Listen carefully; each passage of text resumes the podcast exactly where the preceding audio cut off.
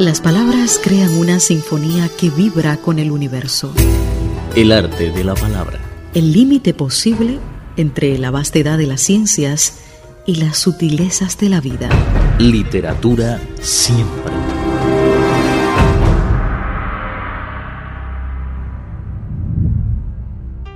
Hola queridos radioescuchas, bienvenidos otra vez al programa literario El arte de la palabra desde los años 80 del siglo pasado, el boom de América Latina y el realismo mágico comenzaron a afectar a los escritores chinos. Incluso Mo Yang, quien ganó el premio Nobel en 2012, admitió que le afectaron dichos fenómenos. Pero según la escritora mexicana Guadalupe Nettel, la literatura de América Latina va más allá. Guadalupe Nettel es una de las escritoras contemporáneas más destacadas de América Latina ganadora del Premio Herralde de Novela en 2014, galardón que anteriormente han obtenido escritores como Roberto Bolaño, Sergio Pitol, Juan Villoro, Enrique Sada, Enrique Vilamatas, Javier Marías, por mencionar algunos. En 2013 obtuvo el Premio Narrativa Breve Rivera de Duero. Es licenciada en Letras Hispánicas por la Facultad de Filosofía y Letras de la UNAM. Obtuvo un doctorado en Ciencias del Lenguaje en la Escuela de Estudios Superiores en Ciencias Sociales de París es autora de cuatro libros de cuentos y de tres novelas publicadas por la editorial Anagrama. Su obra ha sido traducida a más de 10 lenguas y ha obtenido varios premios y reconocimientos. Además de los mencionados, destacan el premio Anna Seegers y el Antonina Artaud, entre otros. En el 2012 obtuvo una beca de investigadora asociada en el Colegio de México. Según ella, incluyendo el interior de México, hay muchos autores que todavía están en la sombra este fenómeno siempre se debe a dos razones principales. Por empezar, dentro de América Latina, especialmente en los años 60 del siglo pasado, muchos autores tuvieron menos fama, quienes se escondieron detrás de la luz de varios grandes maestros. Regresamos al tema de México. Dos escritores dividen toda la década, Carlos Fuentes y Octavio Paz. Escogí hablar del tema de la literatura en las sombras porque es como son autores que poco a poco están volviendo justo, están dejando las sombras para estar más en la luz. De alguna manera, em, pues en México literario de la segunda mitad del siglo XX estuvo muy dominado, como saben, por figuras muy protagónicas, eh, patriarcales de alguna manera. Había como una presencia masculina muy grande eh, y sobre todo dos polos, ¿no? que era el polo de Octavio Paz y Carlos Fuentes.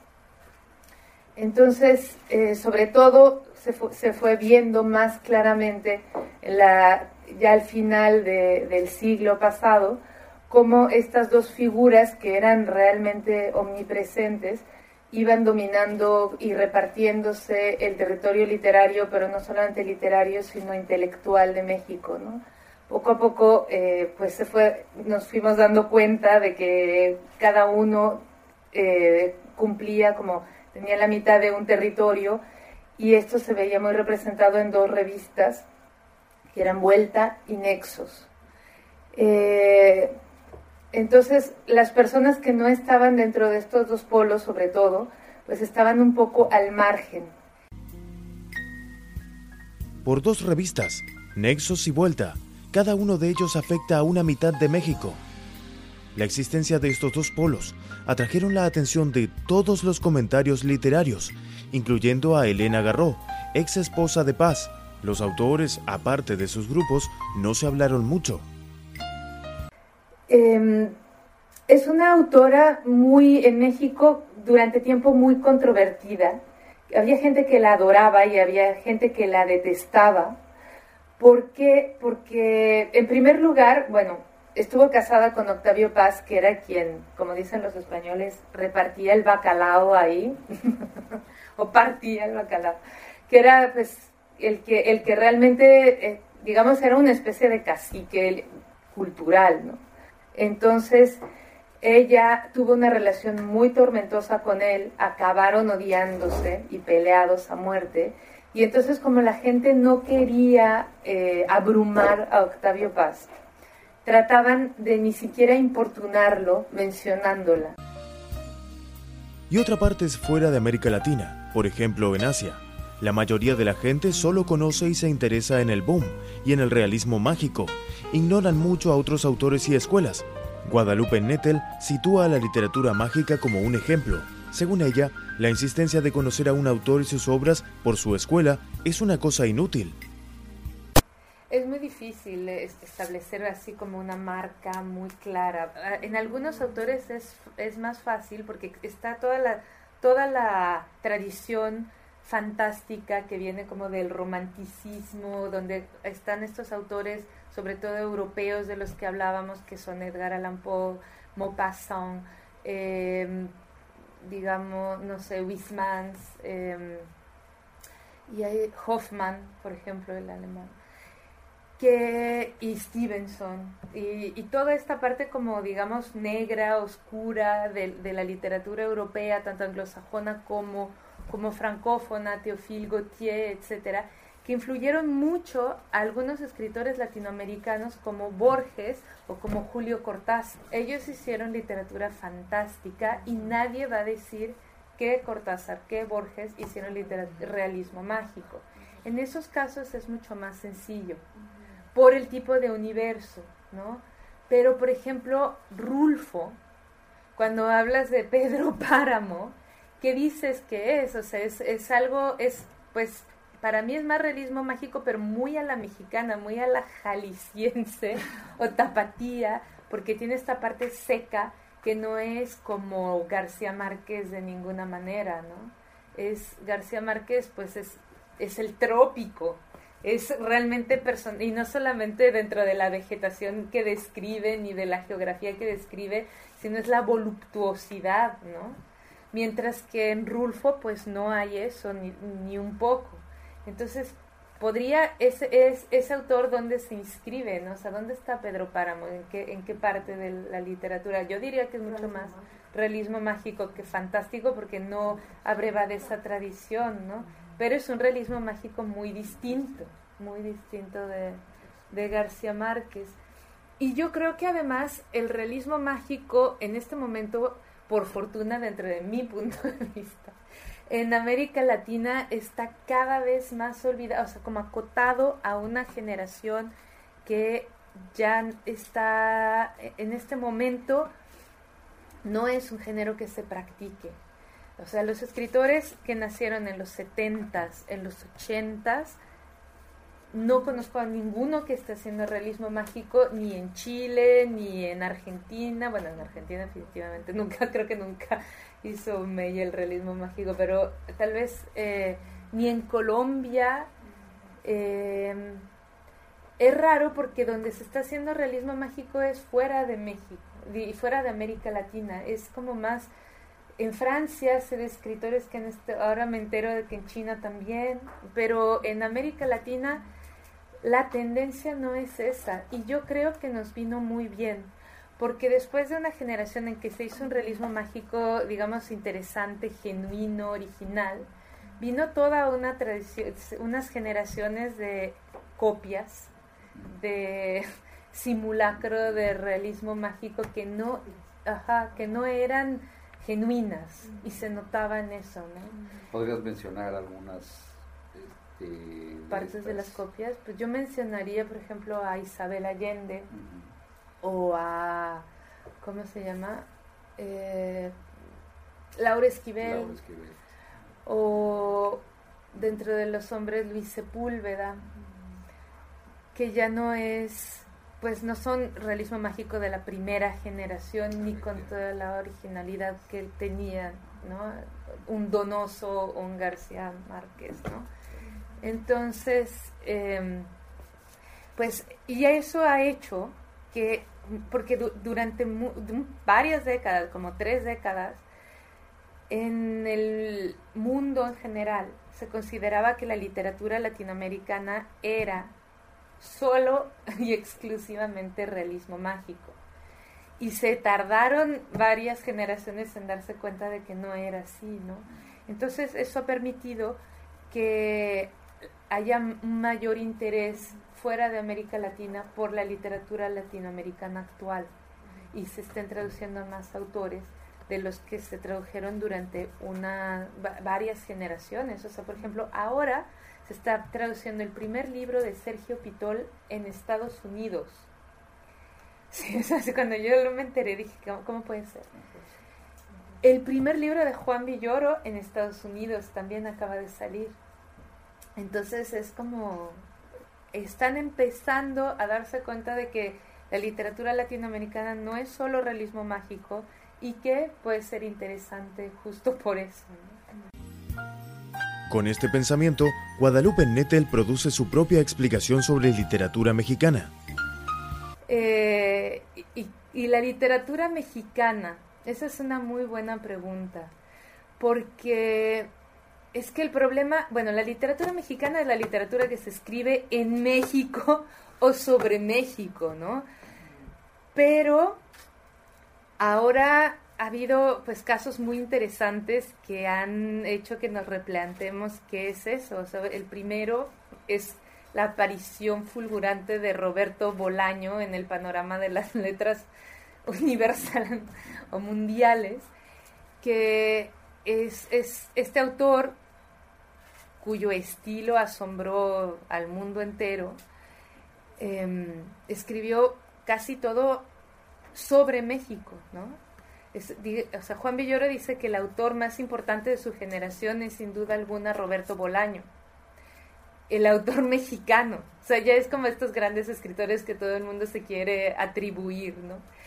Pero de alguna forma, pues eh, yo creo que la literatura de Bolaño, sobre todo novelas como 2666 y em, sobre todo, todavía más, Los Detectives Salvajes, pues son, forman parte de la literatura mexicana, lo que erramos o no, a pesar de que Bolaño haya sido chileno y haya vivido mucho tiempo fuera de México.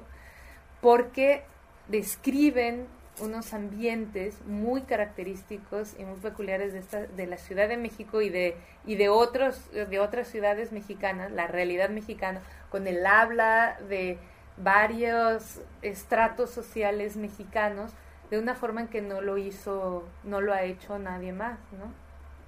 Entonces, bueno, está ese caso, está el de Mario Velatín, que aunque nació en México, creció en Perú y uno lo conoce, dice, este hombre es peruano o cubano, pero no es mexicano, y al mismo tiempo escribe mucho sobre, sobre otras latitudes, pero él se considera a sí mismo mexicano. Entonces es, es un poco complicado en estos tiempos, ¿no? Me da risa porque se tardaron tanto estos autores justo como Vasconcelos, como Reyes, en formar una, o como Fuentes, en, formar esta identidad literaria mexicana, esta identidad nacional, que de repente ahora todos estos terrenos, pues en un mundo globalizado, son súper maleables, ¿no? Y movedizos. Al hablar de su generación, ella encuentra un fenómeno muy interesante diferente al seguimiento de los líderes literarios. Los autores de los 70 se agrupan según los mismos intereses en la época de su infancia. Escriben varias obras. Pues mira, yo siempre pensaba que no, que en mi generación no había tanto eso, pero hace poco ocurrió algo que es muy curioso. Todos los, los escritores latinoamericanos que habíamos nacido durante los años 70, sobre todo a principios de los 70, como si nos hubiéramos puesto de acuerdo, pero sin ponernos de acuerdo, empezamos a escribir libros acerca de la época en la que habíamos sido niños. O sea, como todo el, hipismo, el exilio latinoamericano por las dictaduras, em, la mentalidad que había en esa época muy acotada históricamente, donde las parejas y las familias decían, bueno, vamos a cambiar eh, nuestra relación, ¿no? O sea, ya, por ejemplo, las parejas experimentaban, no solamente eran los matrimonios no, pues habituales, sino que de repente estaban en triángulo, de repente abrían la pareja y podían tener varias parejas dentro de una misma relación. Y cómo fue crecer en esa época, ¿no? Cómo fue crecer con padres que pensaban que iban a cambiar el mundo radicalmente, que iban a cambiar las relaciones entre padres e hijos, en un mundo donde, por ejemplo, en, en América Latina, eh, pues había en, dentro de esos círculos progresistas mucha, mucho interés por, la revolución soviética, digamos, ¿no? Entonces había nombres en mi generación que eran como, había niñas que se llamaban Triunfo de la verdadera libertad, o, o nombres como Soviet Supremo, entonces, ¿y cómo nosotros los niños los adaptábamos para poder hablar con ellos sin tenerles que decir Soviet Supremo, ¿no? Le decíamos Viet al, al que se llamaba así. Pero bueno, o sea, sí era una época en la que de repente había muchos nombres, esto como Khrushchevna o había de todo. También en la parte como más india, ¿no? Así como tipo Kundalini, sabía, y había una hija de un poeta que aparece, por cierto, en Los Detectives Salvajes, el, poeta, eh, que le puso a su hija clítoris. De repente cosas, había cosas así que sucedían en los años 70, de repente a los padres les daba por, vámonos a vivir a una comuna para ver cómo sería, ¿no? Y entonces los escritores de América Latina nacidos en esa época empezamos a publicar libros como de, de autobiografía que contaba cómo era eso. Entonces está, por ejemplo, Zambra escribió Formas de Volver a Casa, Patricio Pron escribió El espíritu de mis padres baja con la lluvia. Mi libro que tiene que ver con eso se llama El cuerpo en que nací. Debido a los fenómenos literarios del periodo pasado, ella siempre intenta evitar todas las marcas como escritora femenina o autora joven. Pero gracias a los premios ganados, aunque moró muchos años en Francia, Guadalupe Nettel nunca está lejos de las cámaras. Pero para ella, lo más importante es mantener un estilo original de escritura. Pues yo creo que los premios ayudan mucho, sobre todo a eso, ¿no? A darles difusión o destacar de alguna manera. Es como el cintillo, ¿no? De premio real de novela. Pero em, depende mucho. O sea, si tú te pones a ver las historias de los autores que han ganado el premio Ralde, te vas a dar cuenta de que no tienen el mismo destino ni remotamente, ¿no? Que cada autor le ha ido diferente después de ganarse el premio Ralde, que no implica una consecuencia directa, que es muy azarosa la, la recepción de los autores. Es muy azaroso el destino que corre cada libro y cada autor y no se puede ni prever y definitivamente pues los premios tampoco pueden cambiar eso, ¿no? Eh, ahora sí le dan mucho más eh, visibilidad a un libro, sobre todo a un libro en particular. Em, a veces esto puede ser muy productivo y a veces puede ser muy contraproducente, ¿no? Porque si el libro no gusta, a pesar de que tenga el premio Ralde, pues puede casi que hundir al escritor, ¿no? Queridos radioescuchas, hasta aquí ha llegado nuestra emisión, pero la literatura siempre continúa presente. Gracias por su atención. Nos encontramos la próxima vez en el arte de la palabra.